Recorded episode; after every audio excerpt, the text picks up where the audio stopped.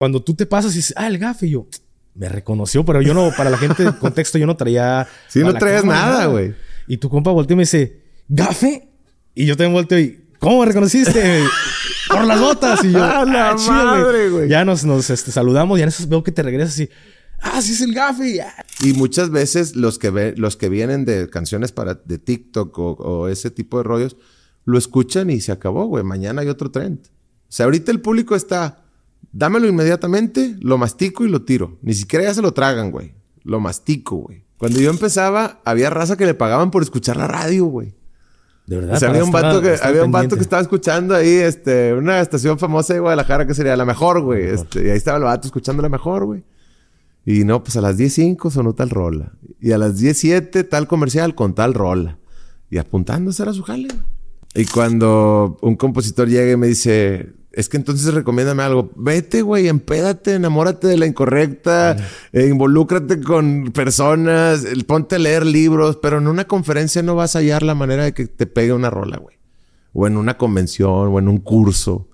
No, yo no voy con ese tipo de cosas. Yo voy más con el vete a, a vivir, güey, para que tengas que platicar. Te vamos a firmar como artista, te vamos a firmar como compositor y te vamos a empezar a dar chamba de que dame canciones para el gafe, dame canciones para Juanito.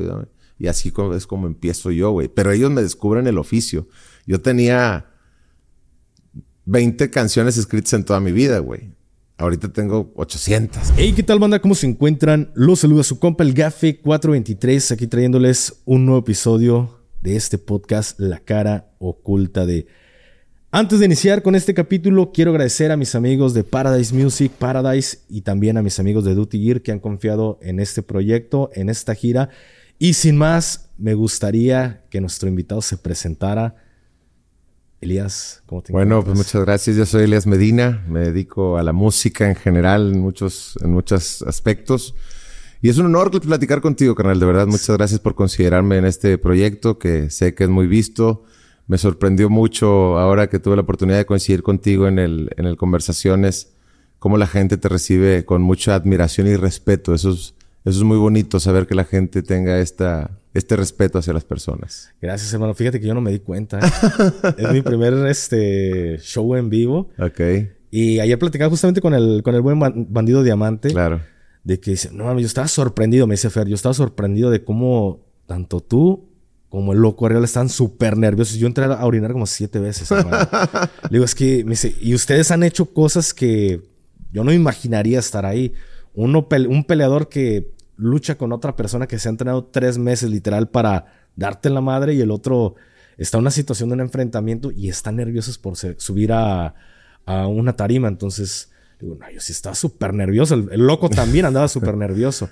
Entonces, cuando yo subo al, a, a la Al tarima, al escenario, haz de cuenta que me bloqueé, bloqueé como todo lo que estaba a mi alrededor y, y me centré en lo que, en escuchar nada más, porque sí estaba muy nervioso. güey. Ah, son, Entonces, son, no me di cuenta, ¿eh? Yo creo que cada quien tiene sus batallas. Claro. Tú has pasado por otras y, y- y uno que tiene que estar acá en, en- en tarimas, como dices tú, pero pues al fin de cuentas, a mí me da mucho gusto eso. La gente, ya que no estabas tú enterado, yo te lo hago saber, la gente muy recibió muy bien la sorpresa que eras tú. Eh, y eso a mí me gustó mucho. O sea, porque incluso yo, eh, las personas que estaban sentadas, en, no mames, es el gafe. Ah, con madre que, que, No, que, que la gente recibió así. el- Y luego qué loco la forma, ¿no? De, de conocernos. De hecho, yo estaba emocionado porque nos íbamos a tomar fotos y me recordaron, güey, tienes podcast ahorita terminando Ajá. este, este show. Y yo, ah, sí, cierto, me sacaron por detrás para el- evitar el tema de toda la gente que estaba por, es, formándose por la foto. Y salgo y veo que de repente volteas y, ah, el gafe. Y nos podemos Sí, platicar güey, esa lo que historia. fue- y, y me da mucha pena, ahorita lo estaba comentando. Yo salgo del, del recinto y vengo en una llamada telefónica, pero de repente veo a un tipo con unas botas, este, de comando, ¿cómo se le llaman? De trabajo. Pues de, era- de- sí, de- de- unas Timberland. unas Timberland. Y mi reacción fue decir, el gafe, y seguí caminando. Pero, pero que yo relacioné las botas, como les digo, si yo hubiera visto a un tipo con sombrero, digo, el bandido y le sigo. Pero en ese momento reaccioné y dije, madre, si es, güey. Y ya volteé y es cuando te saludé y te ofrecí también una disculpa Sí, porque Pues, yo entiendo esto de, de- de cubrirse y todo el personaje y todo el rollo, pero pues en ese momento fue una chiripa, como decimos acá en Monterrey, de, sin querer queriendo, diría el chavo, te reconocí. Pero fue bonito habernos conocido ya para todo este rollo del muy podcast. Muy padre, ¿no? Y luego, este, tu camarada, cuando tú te pasas y dices, ah, el gafe, y yo, me reconoció, pero yo no, para la gente, contexto, yo no traía. Sí, no traías nada, güey. Y tu compa volteó y me dice, ¿gafe? Y yo también volteo y, ¿cómo me reconociste? Por las botas. Y yo, ¡ah, la madre, güey! Ya nos, nos este, saludamos y en eso veo que te regresas y, ah, sí es el gafe. Ya, sí, mañana grabamos. Y, ah, exactamente, pero no, fue, fue bonito y, curioso. Y, sí, pues muchas me, gracias. Me ha ¿eh? enseñado a mejor, me, me ha enseñado hasta callarme el hocico cuando vea que pasa alguien. Sí, yo así de, ah, me reconoció. Pero pues no, muchas gracias, hermano. Por, un placer. Por el apoyo, por estar aquí. Me gustaría que me contaras un poquito más cómo nace ser un cantautor, porque creo que no, no es fácil, no cualquiera se le da, pues, hacer música, güey, pero a través de, pues, de una hoja y, pasar tu música. Eh, bueno, básicamente, y yo siempre lo comento, sobre todo con los chavos que me gusta dar esta respuesta, se trata de, vivir experiencias para poder contarlas. En, mi caso, eh, tengo más de 10 años ya haciendo música solamente yo y aproximadamente 15 en el que yo le, doy canciones a muchos otros artistas. Pero en el caso del cantautor sí es muy importante las experiencias para poder platicarle y para que la gente sienta las historias. Hay muchos cantantes que el problema es que a lo mejor no sienten las rolas o la gente no les cree las historias. Al cantautor, en mi caso, es, es que si yo les cuento que que estuve borracho, si yo les cuento que me engañaron, si yo les cuento que yo engañé es porque realmente así pasó. Entonces eh, la gente tiene la capacidad de, saber cuando algo es real y en mi caso a mí me está sucediendo eso, que las historias que yo cuento, algunas muy profundas, algunas otras muy mundanas, eh, funcionan precisamente por eso, porque los saben que es muy auténtico o genuino lo que les cuento. Y en este caso, ¿Cómo lo haces para tener tantas historias? Digo, porque en algún momento recuerdo que el maestro Franco Escamilla dice, se me acabaron las historias y ya empecé a ir a que me golpearan, a un paracaídas por la para tener algo que contar, ¿cómo es en tu caso?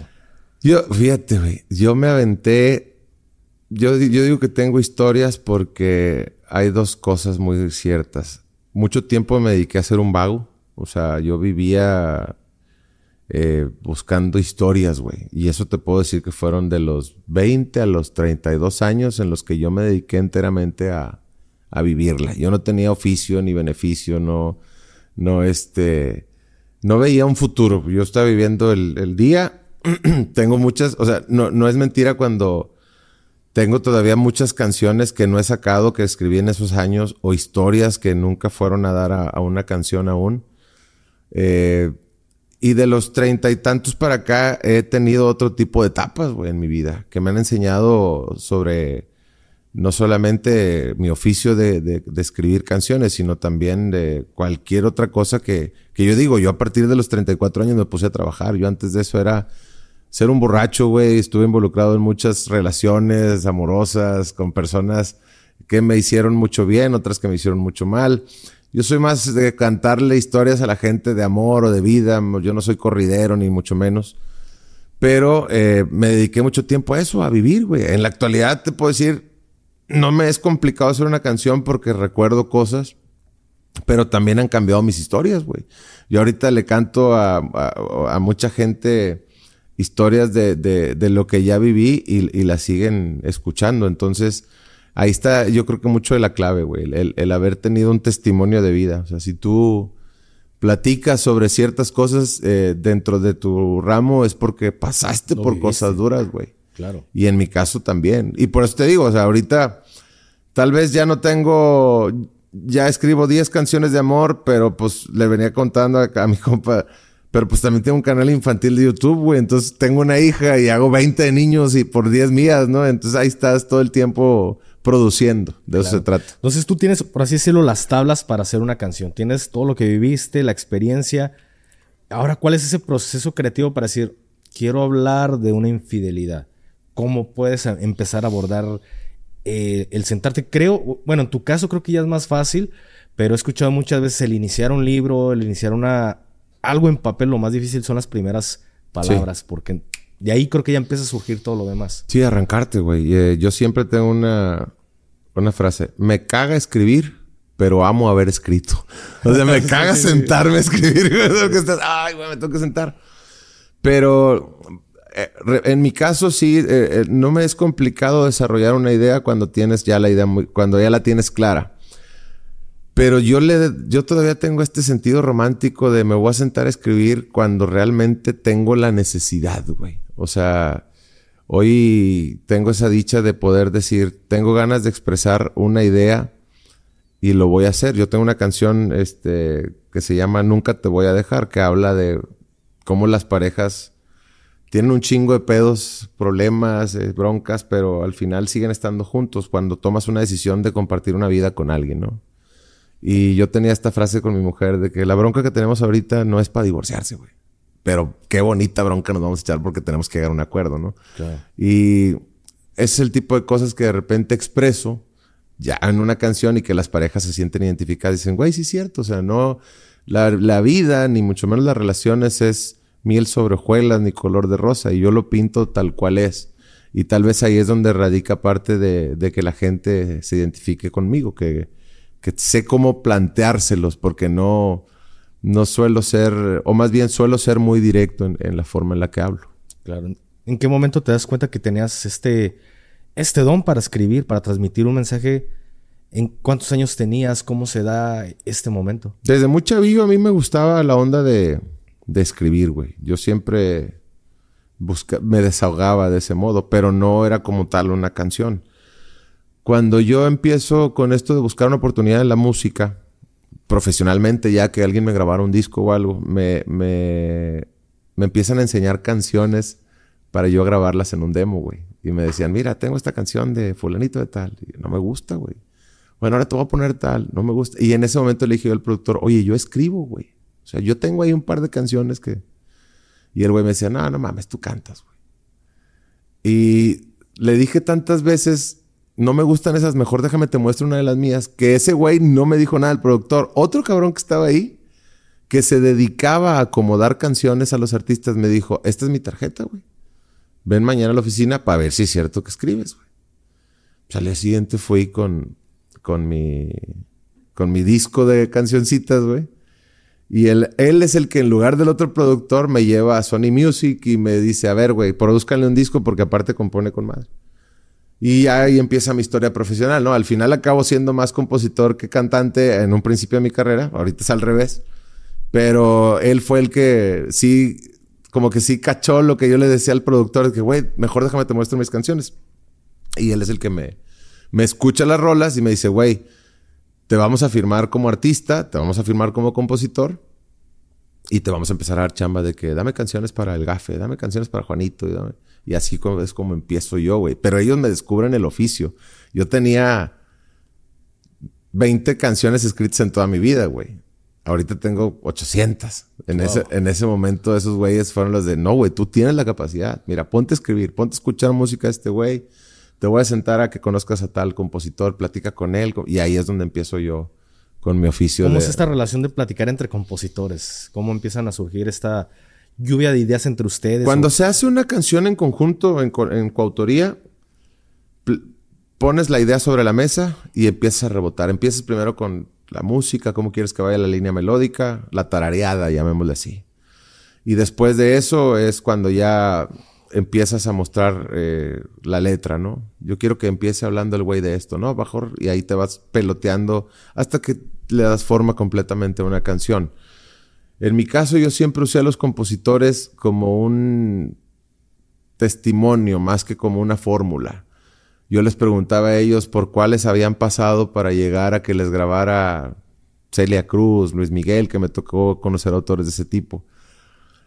Y yo ya lo aplicaba a mi carrera, güey. Porque yo decía, o sigo creyendo que si yo llego contigo, güey, y te digo, dime cómo hacer una canción, pues no mames, cada quien tiene sus formas de expresar algo, ¿no? Es, muy difícil que yo te diga qué está bien y qué está mal.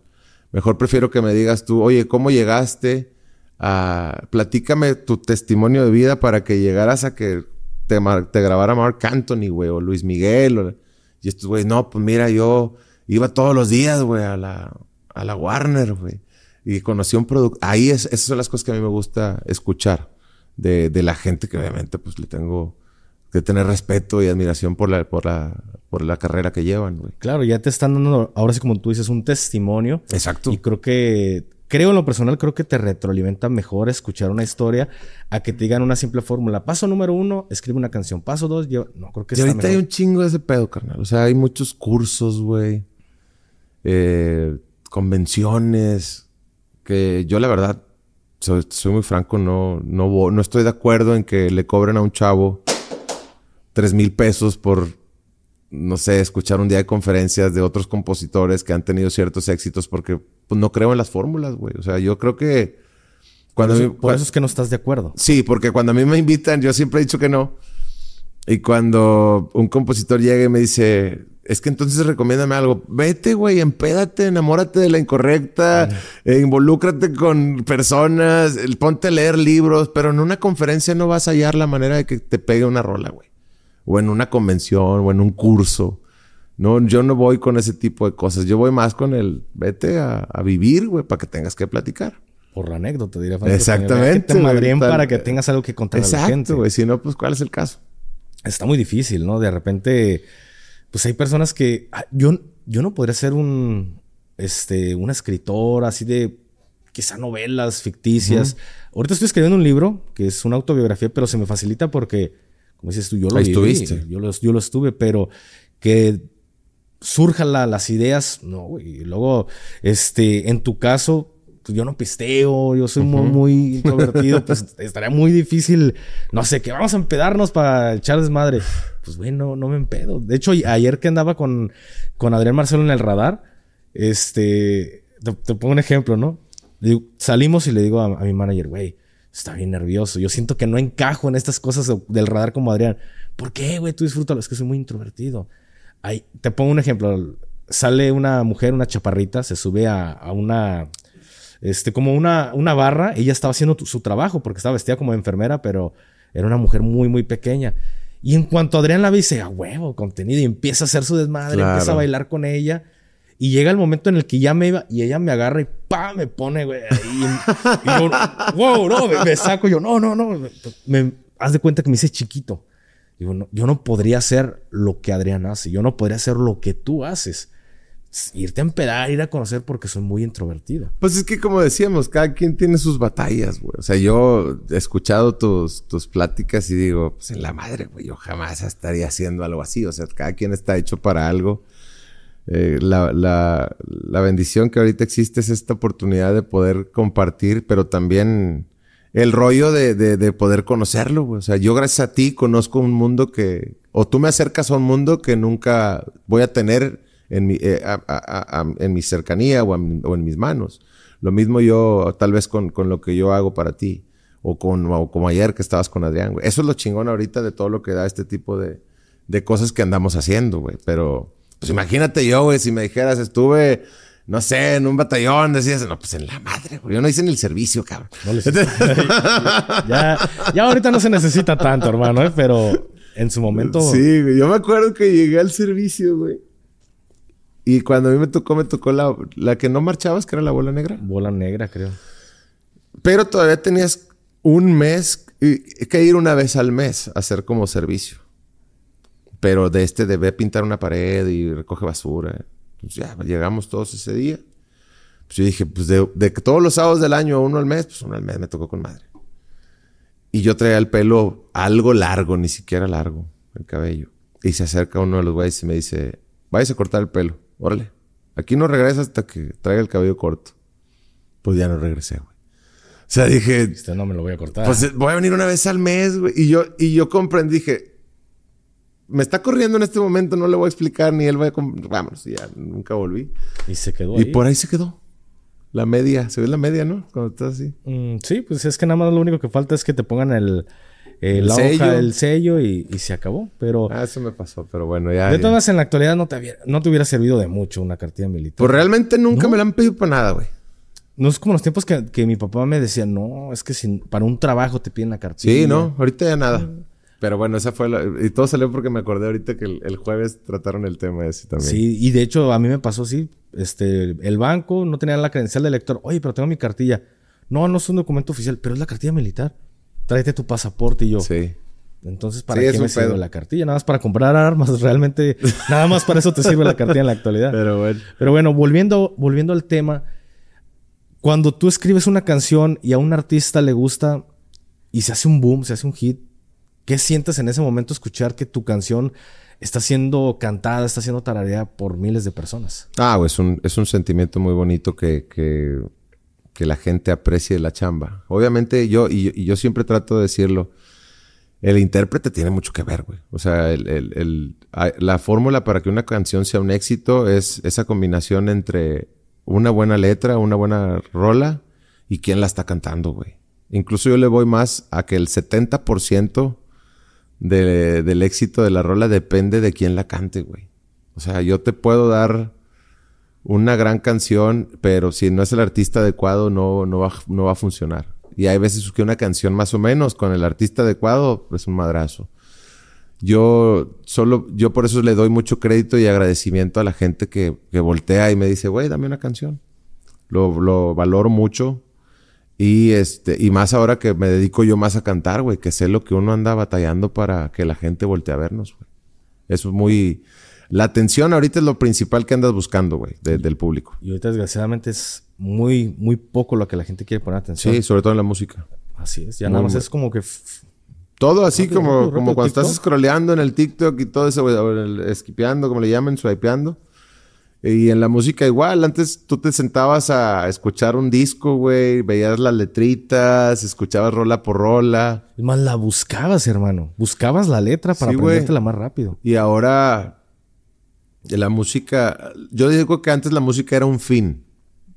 Sentarte a escuchar era una actividad, güey. Y ahora no, tú traes los audífonos y te acompaña mientras manejas, mientras haces ejercicio, mientras estás trabajando en la computadora, mientras juegas algún juego de video. Ya la música pasó a ser un acompañamiento solamente. Por eso es muy difícil que ahora la gente se ganche inmediatamente con una rola y y por eso buscas la manera de que la canción, desde la primera estrofa, güey, la gente voltee y diga, "Ah, chinga, ¿de qué está hablando este cabrón? Todo ese tipo de cosas son las que ahora uno se tiene que fijar para que la canción funcione, güey. Antes no, antes había solos en medio de una rola de rock que duraban un puto. Ahorita ya no existe nada de eso. un güey. slash, ¿no?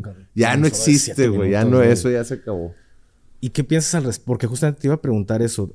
Tú dices, buscas que la gente desde, el- desde la primera estrofa hasta la última te ponga atención, lo disfrute, los coros, los, los, este, los solos.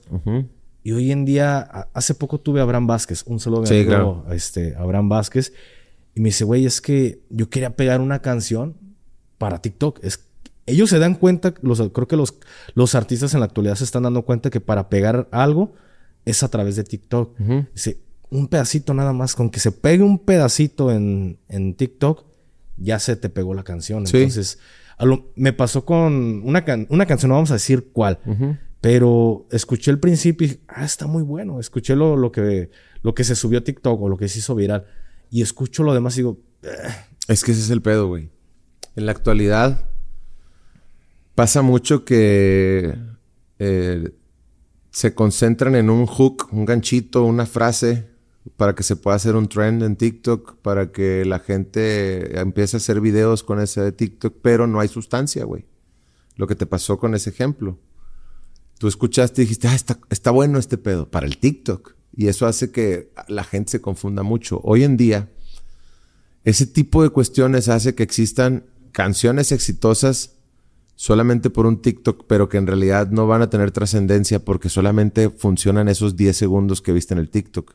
Y también hay muchos artistas, güey, que tienen ese tipo de rolas o éxito que luego por eso dicen, güey, tiene, que es un caso muy común en la actualidad. Es que fulanito de tal tiene 4 millones de oyentes mensuales en Spotify y hace un show y vende 200 boletos, güey. O 100 boletos. Y dices, a ver, cabrón, no me cuadra. cuadran este los pedo". números. Exactamente.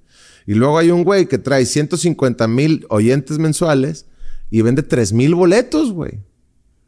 Por eso eh, ahorita ya no saben qué pensar los, los empresarios, güey. Porque dicen, ¿a quién le hago caso? Al que me dice, contrátame a, fulanito que tiene 3, millones o el güey que te dice, yo tengo 150 mil, güey. Porque la realidad es que muchas cosas están infladas por algoritmos, por combinaciones o por TikToks. Y hay güeyes que con 150 mil o con menos. Que si es una comunidad, yo lo puedo decir más orgánica. Su pinche madre, güey. Esos matan por ese cabrón. Y muchas veces los que, ve, los que vienen de canciones para, de TikTok o, o, ese tipo de rollos, lo escuchan y se acabó, güey. Mañana hay otro trend. O sea, ahorita el público está, dámelo inmediatamente, lo mastico y lo tiro. Ni siquiera ya se lo tragan, güey. Lo mastico, güey.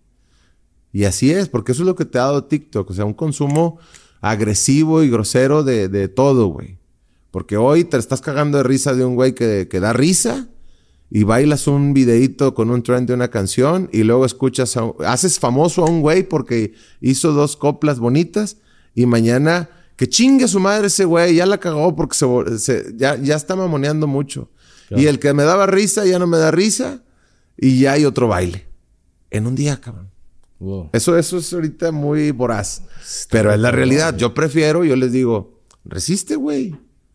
Hazte una pinche rola que valga la pena, que te la escuchen desde el principio hasta el final. Y que te valga madre. Te haga llorar, cabrón. Si es buena, esa misma gente lo va a usar para TikTok, güey. Exactamente. Una canción que te llegue. Ajá. Así es como yo pienso. Pero te tardas un chingo más, güey. Nada más que tiene, repito, más sustancia en ese aspecto. Hay canciones, y te decir, realmente los verdaderos éxitos de, de las canciones actuales se acopla el TikTok a las canciones. Ahí es donde, donde está el, triunfo. Obviamente, uno como autor dice, güey, cuando voy a escribir una rola, que me imagino es el caso de Abraham, ya tengo, y se me hace muy astuto, güey, o sea, ya tengo que pensar en la rola así, ah, y este pedacito lo van a usar en TikTok. Ya piensas así cuando estás escribiendo. Sí, y él literal así dice, no, yo con que me pegue un pedacito para bailar. Exactamente, güey. Eso está con madre. Y dices, güey, pero ¿qué tanto? Utilizaste una palabra hace un momento, resiste. ¿Qué tanto pueden resistir las personas que escriben canciones a esta ola tan agresiva que estamos viviendo en la actualidad de que nada más quieren un fragmento a alguien que tú sí le metes ese amor, esa pasión a una canción? Tú lo decides, güey. Yo sí creo mucho en, en el valor de las cosas. Eh, como en la vida, güey. Hay, caminos fáciles y hay caminos difíciles, pero que te van a dejar más enseñanza y más valor, güey. Decía un viejito, yo, yo platico mucho con viejitos, este, haz las cosas bien, güey. Te vas a tardar más que todos. Pero va a tener más valor. Y cuando te mueras, güey, o a punto de morir, te vas a ver a los que tomaron el otro camino. Así es. Y es una realidad, güey. O sea, ahorita, por ejemplo, yo, hablamos de la voracidad de la música, del consumo, o del buscar algo que sea inmediato para que la gente voltee a vernos. No, güey, o sea, hazte una...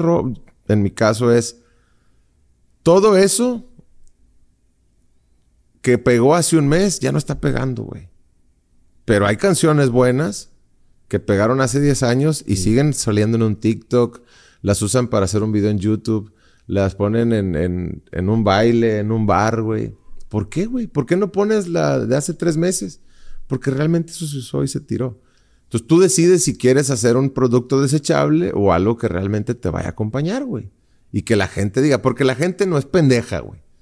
O sea, la gente, una buena rola te la va a agarrar para siempre, se la va a meter a la bolsa, al corazón y la va a traer en la peda, cuando baile con la mujer, cuando quiera recordar un momento. Pero también la gente va a consumir ese bocadito que les damos en, en el TikTok y en las redes. Pero ah, pues fue un bocado y se acabó. Tú, tú te puedes comer mil bocaditos, güey. Pero cuando quieres una buena cena, sabes a dónde ir. Cuando quieres comprar algo bueno, sabes a dónde, güey. Eso es lo que pasa con la música igual.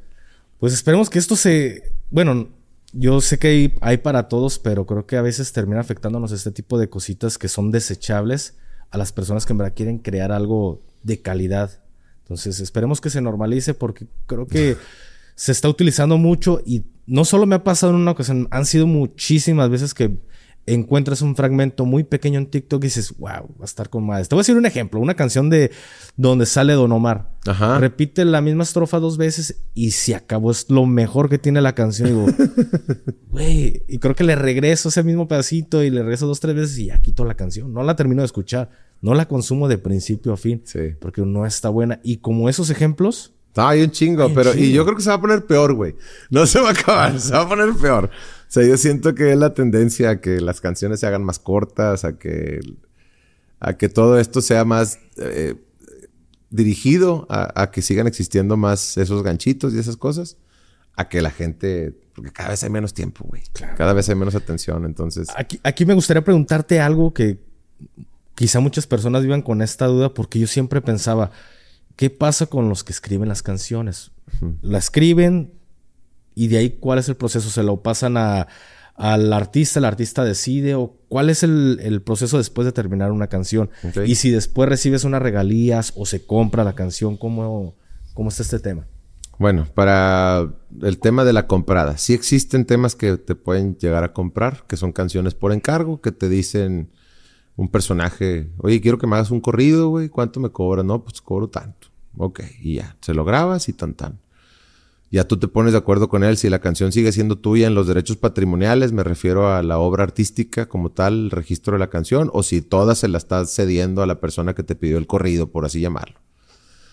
Y la forma normal de trabajo de un compositor es la siguiente.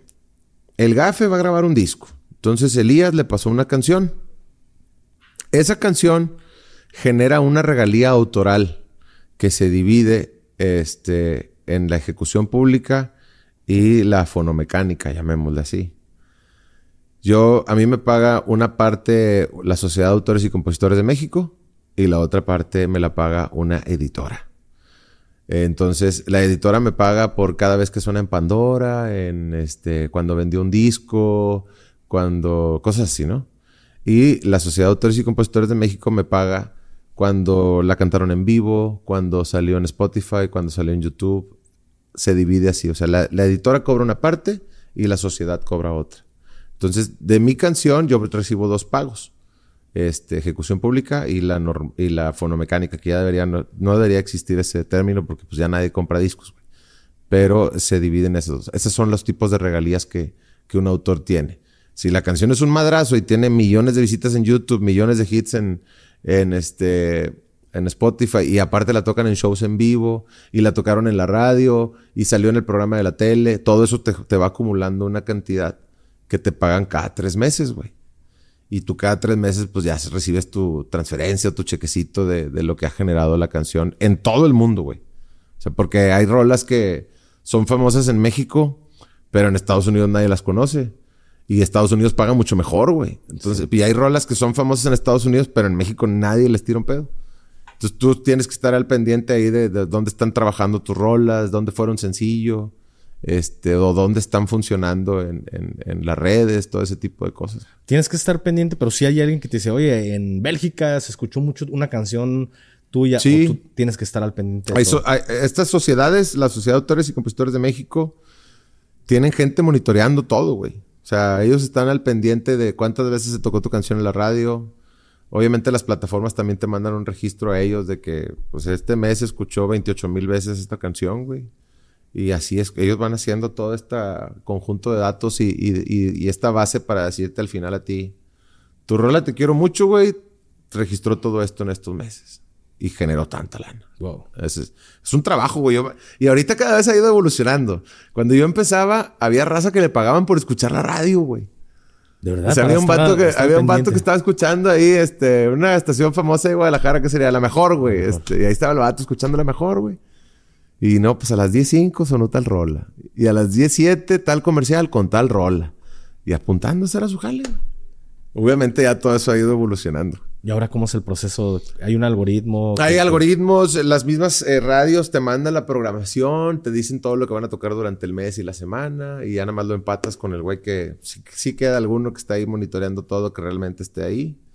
Y pues obviamente ahorita las plataformas te lo dan, güey, la data. O sea, yo me puedo meter desde mi, desde mi usuario a ver, en Spotify a ver quién me escucha, dónde me escuchan, qué edades tienen, todo ese rollo. Que a nosotros al final nos ayuda mucho para seguir trabajando. Hace un momento dijiste, los discos ya no se venden. Sí, Me explotó la cabeza y dije, sí, es cierto. ¿Quién compra discos en la actualidad? Ya, güey, ya no existe. Ahorita me estaban diciendo ayer unos amigos que el CD está a punto de convertirse en un objeto de colección como en su momento el vinil. ¿Te acuerdas? Claro, sí, sí. Este, el vinil hace un- todavía unos 10 años se hizo un objeto de colección. Ahorita pues ya nadie lo pela. Y el CD está a punto de convertirse en eso, güey. Entonces viene una ola de... ¿Quieres mi CD autografiado? Te cuesta tanto por paquetería y la madre. Porque realmente ya las tiendas, la- las, las que se dedicaban enteramente a vender discos, Mixup y eso se acabó, güey. Ahora venden libros, venden boletos, venden objetos de colección. Pero, y ya quedó un estante chiquito, güey, para los discos que ahí le quedaron. O sea, uno ya como, como artista, cuando te dicen, ¿y quieres maquilar discos? Pues no, güey, ¿para qué? O sea, ya la gente está directa en el teléfono.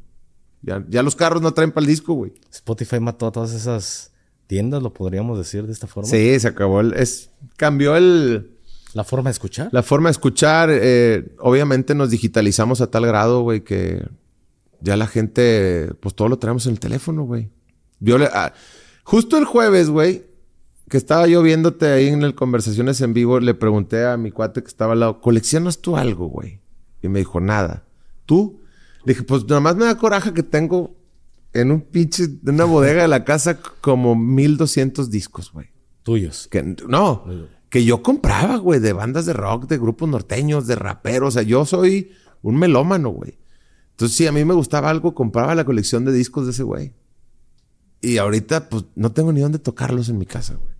Y se quedaron en una bodega en, en cajas, güey. Hermano, no tengo DVD. Eh, ahí está. Hermano, no tengo estéreo, sí es cierto, güey. Ya, güey. O sea, la última vez que yo quise escuchar un disco o poner un DVD de un concierto viejo, lo puse en el PlayStation, güey. Porque lo podía leer. Sí es cierto. Pero me di cuenta que no tenía DVD, no tenía un reproductor de discos como tal, una grabadora, un modular, un estéreo, como le llamen, güey. Se acabó, güey. O sea, en la casa no tienes nada, güey. Porque ya no es parte de la vida de uno. Entonces, ya ahorita todo está completamente digitalizado. ¿No te, no te das cuenta en qué momento así dejas de jugar con tus juguetes? Sí, güey, ya. Y pasas a la adolescencia. Ahora vi- Lo mismo acá. Está pasando esto de que no te diste cuenta en qué momento fue la última vez que viste una película con un disco Sí, güey. o escuchaste una canción y pusiste un disco. No. Tú dices que no tomas, pero seguramente en alguna reunión que estuviste, había un güey que estaba eh, viendo un disco mientras estaba en una rola, porque ahorita voy a poner esta, güey. Sí. Y era el ejercicio de, se acaba la rola, de- eh, se levantaba la tapita del disco, Y ponías su rola. sacabas ese CD, lo guardabas en su caja y saca- o en la carpeta y ponías el otro y track 5, play. Ah, con madre. Ahorita no. Era, güey. era el DJ fiasco del Sí, bar, de- de la güey. fiesta, ¿no? El Exacto, DJ novato. de- Exacto, güey. Ahorita ya no existe nada de ese pedo. No mames. Sí, se acabó ya. Ahorita. ¿Y, y- y lo sientes que evolucionó para bien o, para mal el hecho de que haya surgido, por, por así decirlo, Spotify o otras plataformas de escucha? Tiene sus pros y contras. En los pros, yo siento que esa inmediatez nos hace más fácil la vida, güey. O sea, la vida en todos los aspectos. A ti como escucha, porque ya no existe el DJ fiasco, güey. O, o a lo mejor ya es el buen DJ porque le puede poner en cola. ahí en el Ah, sí, Spotify. ¿no? Entonces, deja, deja que venga la que sigue, güey. Ya está buscando la otra rolita, ¿no? Pero eh, a nosotros eh, nos ayuda en cierta cosa, pero también la gente le pierde ese valor o, o le deja de dar ese valor más bien. Porque antes eh, el- un disco podía pasar por una obra incluso artesanal, güey. Entonces tú desde que lo comprabas decías, ah, mira la portada, qué bonito. Había discos que eran con cartón en lugar de plástico, eh, el arte, todo, y le dabas otro valor. En la actualidad, tú solamente escuchas este, la rola, ni siquiera volteas a ver la fotito en el Spotify ni nada. Eh, está el rola y hay veces, ahorita es- estamos en el mundo de quién la canta, güey, quién es. Y confundimos a tal reggaetonero con otro, güey, o tal rapero, o la chingada, ¿no? Los- las bandas, güey, también. Porque ya no vemos, este, ya nada más escuchamos el, el corito de la rola o, o, el TikTok. Entonces, tiene sus pros y sus contras, güey. Yo, lo, yo trato de jugar con todo eso cuando a mí me toca ser el artista en ese aspecto. Fíjate que ahorita que dices, tratas de ser ese artista, también creo que se tardaría más en, en, sacar una canción, creo yo, un disco, porque en la actualidad veo que sacan un sencillo y, y a los dos, tres meses, tres semanas te sacan otro sencillo. Entonces, antes te daban todo el producto ya completo. Sí. Nada más te dan un pedacito y al final ya te sacan todo, todo el álbum completo. Sí. ¿Por qué hacen ese tipo de... Para estar vigentes o...? Sí, güey, porque lo que quieres es que la gente no, no se vaya de ti. O sea, estamos, repito, en, eh, es agresiva la oferta que tiene el público de canciones, de artistas, de gente que quiere una oportunidad en, en, en la vida del escucha, ¿no? Entonces, la estrategia ahorita es, tienes que estar en constante lanzamiento de, de sencillos y de conceptos para que la gente no se aburra, güey. Sobre todo los que no traemos la realidad, la infraestructura o las carretillas de, carretillas de billetes que traen otros artistas, güey. O sea, tú tienes que estar más a las vivas de, pues su pinche madre, ¿ahora qué le muestro a este güey? O sea, le estoy sacando esta rola y en tres semanas, un mes, le tengo que dar un concepto de que voy a sacar un disco así y le mando esta rolita. Y, y, y ahorita es la, el tiempo o del que más billete trae o del que más ingenio tiene. Esa es la, es la regla ahorita, güey. Así es la selva. Y si no hay billete, pues tienes que ser... Ingenioso, güey. Tienes que ver la manera de que la gente no se vaya. Yo le digo siempre a la raza independiente que se tiene que tener mucha hambre y mucho ingenio para, para poder estar en este rollo de, de, sobresalir y que, y que, la gente voltee a verte, güey. Tener... Eh, eh, tienes que estar al 100%, güey, dedicándote y pensando en la música para que no te ganen, güey, para que la gente no se aburra de ti, para que siempre tenga una novedad. Entonces todo el tiempo tienes que estar pensando, güey. Yo ahorita me estaba cambiando y en la madre, tengo que hacer esto. Y, un chavo que trabaja conmigo, Ariel, y, y ah, grabo mi nota de voz. Despedirle a Ariel que haga unos videos de promoción para Houston, como el que hizo de Aguascalientes. Y aprovechamos para hacer unos videos de TikTok, ta, ta, ta, ta. Todo el tiempo, güey. Y de repente ayer estaba con mi niña y se me ocurrió una rola y apuntas la frase y, ah, esto puede funcionar para hacer un reel de Instagram. Y todo el tiempo estás en ese rollo porque es un conjunto para que la gente escuche las rolas, si les gusta, las va a acompañar durante esas tres, cuatro semanas, pero al cabo de un mes va a decir, ¿y ahora qué? Y ahí es donde le dices, ahora traigo esto, güey. Pero sí es una chinga, güey. O sea, todo el tiempo tu cabeza está trabajando. Todo, el tiempo, güey. Yo, le, o sea, yo, mi mujer, mis amigos, mi familia siempre es de que, cabrón, porque yo soy el, pues el teléfono es tu arma. O sea, es de que, ah, grabar este pedo, y ya lo guardas. Y, te dicen, ya párale, güey. Le digo, mira, güey, si me trajeran con una pala y un pico, cabrón. Pero pues uno está nomás pensando y lo ejecutas el día siguiente o ves la manera en que se vaya desarrollando el concepto de lo que planeaste.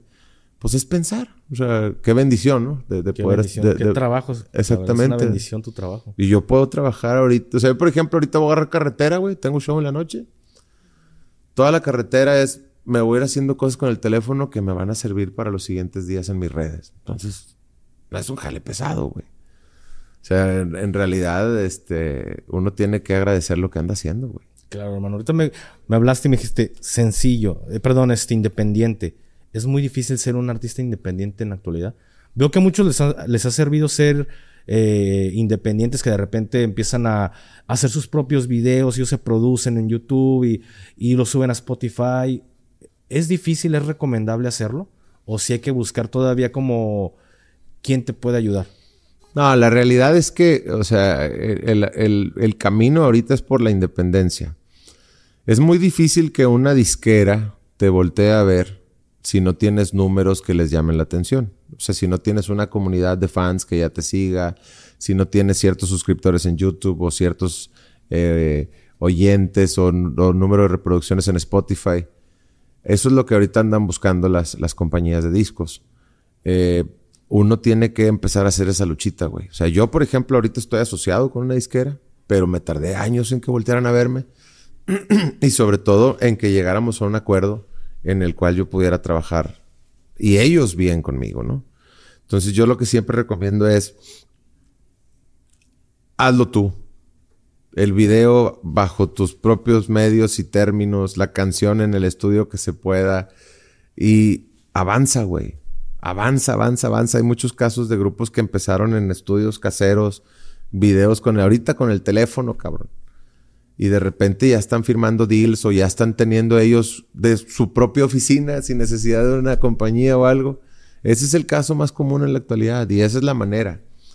Lo, lo, lo, lo, lo difícil puede ser este, iniciarlo siempre, güey, pero eh, más que en ninguna otra etapa de la vida, güey, hay recursos ahorita. Puedes grabar una rola con el teléfono. Y pegar. Y luego grabar el video con el teléfono y pegar, cabrón. Entonces, no hay excusa ahorita. Lo puedes hacer sin pedos. ¿Crees que estamos viviendo una época dorada en ese sentido para las personas que son independientes? Sí. Sí, porque los casos de más éxito últimamente en la música, en la industria, son, si nos vamos al rap, güey, el chavito que grababa en la colonia, güey, con, con otro güey que tenía una computadora que le puso dos, tres bits y ahí se puso a dar sus barras el güey. Y ahorita es, así empezó GRMX, güey. Y ahorita es uno de los más chingones que hay. Entonces, Jera empezó tirando sus barritos con el Team Revolver ahí en la computadora. Y son una chingonada, güey. Y luego te vas al regional mexicano. Y esos güeyes empezaron en su, en su sala, en la sala de su casa, ¿no? ¿Cuál estudio ni cuál nada? Y en el regional mexicano, güey, te topas a chavitos como el Danny Lux, güey, que en su cuarto, con su pura guitarra, cabrón, haciendo sus rolitas. Este. ¿Cuál estudio? ¿Cuál infraestructura, güey? El Nata igual, o sea. Y son pinches morros que ahorita son súper empresarios, güey. tienen sus propios sellos y todo el rollo, este, Es la época de, de, hacerlo tú mismo, güey. Y la ventaja de estos morros, güey, es que ellos crecieron con eso. Para, eh, ellos no era una limitante como para uno de... Si quiero grabar una rola, tengo que ir a un estudio de grabación y rentar y la madre. Estos güeyes, no, si quiero grabar una rola aquí, la grabo y se chingó. Es, eh, hoy más que nunca la, la, la raza debería de, de aventarse a todo, güey. ¿Qué es lo peor que puede pasar? Que no pegues. que no pegues y que borras el pinche video y se acabó. Ya te rajaste tú, vámonos. El no ya estaba ganado. Pues, Exactamente, pues, güey. Entonces, decía un amigo, que te manden a la chingada. De ahí venimos, güey. Entonces... es, que, es, cierto. Fíjate, cuando yo iba a iniciar con mi canal, dice, ¿y si no pego? Pero también algo dentro de mí me decía, pues ya no pegaste porque no estás haciendo nada. Exacto, güey. Entonces, cálale, si no te gusta, pues ya, ya dejas este proyecto si sientes que no pega o si sientes que no te gustó se lo dejas, pero lo intentaste, no te quedaste con, con ese fantasma que te va a atormentar todos los días en tu cama después de. Y ve. Hay una frase que yo digo: No hay que llegar a viejo con arrepentimientos, güey. Métanselo en la cabeza. Porque si les digo, eh, vivan porque mañana nos vamos a morir, nos vale madre, güey. Porque nosotros pensamos todos, nunca nos vamos a acostar pensando si nos vamos a despertar mañana. Claro. Nadie, güey. Todo el mundo da por hecho que mañana nos vamos a despertar. Y eso es una de las peores cosas que uno como ser humano se malacostumbra a vivir, güey. Tú das por sentado que mañana... Es un hecho. Tú anoche te fuiste a acostar sabiendo que yo hoy en la mañana iba a estar aquí. Nunca dijiste, ¿y si no me levanto, güey? ¿Y si no llego a mañana? Y todos lo hacemos, ¿eh? Todos cometemos ese error. Yo por eso cuando alguien me dice algo, le, eh, de algún consejo es, no llegues a viejo con arrepentimientos. Güey. Y ese sí se te va a quedar clavado. Mira, yo te voy a decir una cosa creo que ya no hay noche que no, que no me duerme y diga, ¿y si no despierto? Ya me entró como que el miedo de, de no, y se lo he dicho a mi esposa, no sé si es porque me voy haciendo más viejo, pero, pero no, y aparte, 31 no es como que esté muy oldies, pero creo que a raíz de todo lo que pasé, hermano, y ahora empiezo a reflexionar y caer en cuenta de que la vida se te va en un suspiro, me da miedo el hecho de no poder despertar y, y tener, de verdad no hay día que no me dé ese miedo de no poder despertar ya. Cambiémoslo nomás al, al verlo como un privilegio, güey. A mí mucha gente, y a lo mejor ya me estoy metiendo en otro tema, pero mucha gente siempre me, me relaciona con este tipo de man que es muy hippie o es muy este tranquilo e incluso muchas razas, no, es que, la humildad y no, güey, es nada más saber reconocer que las cosas que tenemos aquí a la mano o inmediatamente es, eh, es muchas veces más de lo que andamos buscando afuera por pendejos. Es una realidad. Y volviendo al tema, pues no nos dormamos con miedo, mejor despertémonos bien alegres. Ah, se mamó, güey. Aquí ando, vamos a chingarle hoy. Y, ya es una, es una versión más bonita del día, güey. Y día por día, cabrón. Yo, yo, así lo veo. Y cuando me dicen eso, y ahorita me despertó mucho la frase que tú dijiste, es eso. No llegues a viejo arrepentido, güey. Si te quieres aventar algo, aviéntate, güey. No hay cosa peor que pueda pasar. no existe nada malo que pueda pasar. ayer platicaba con un amigo y me dice, güey, que... Digo, cabrón, eres muy humilde y la neta, pues otro pedo. Por cómo, Todo el pedo que hay, detrás de... No les puedo pasar el contexto a la gente que nos está escuchando. ¿En qué momento cambiaste, güey? Porque me he dado cuenta que hay gente que tiene dinero y, son bien humildes, güey. Son bien relax, no lo, no lo aparentan, no lo demuestran. Pero hay unos que van escalando y la opulencia al más no poder, ¿no? Me dice la muerte del sapo, güey. Y yo, ¿qué es eso? Ya me empezó a contar todo un ritual que te mueres y no sé si sabías de ese. Sí, algo más. Y yo me quedé así como que tengo que investigar más. Ahorita porque ando chambeando, pero llegando a casa tengo que investigar más sobre la, muerte del sapo, güey. Entonces digo, pues va, vamos a dar. Sí, uno, uno tiene. Se necesita, yo creo que pasar por ciertas cosas, güey, para valorar otras. Entonces, eh, pues que te voy a contar a ti, cabrón. Uno tiene que, uno tiene que saber eh, los, las bendiciones y privilegios que uno tiene. Claro, hermano. La última pregunta que me gustaría hacerte, porque desde hace rato la traigo ahí, dijiste corridos. ¿Has hecho corridos de encargo? Solo una, un par de veces, güey. Este. La realidad es que yo no estoy muy relacionado con el mundo de, de la gente que escucha corridos, ni y obviamente al hecho de que yo no los interpreto, güey. Pero eh, por encargo he hecho un par de corridos ahí a un par de personas que me los pidieron. Este, uno fue incluso hace relativamente poco. Y simplemente es, oiga, yo le quiero platicar mi historia, este, cuánto me cobra. He hecho de personajes, de caballos y de historias, güey. Entonces, este, los de personajes y los de historias, pues no se me complicaron mucho. El del caballo sí fue un pedo. Porque, Me voy a entrevistar al caballo, ¿no? este, pero, repito, yo no he tenido tantas experiencias y conmigo siempre ha sido muy formal. El personaje llegó.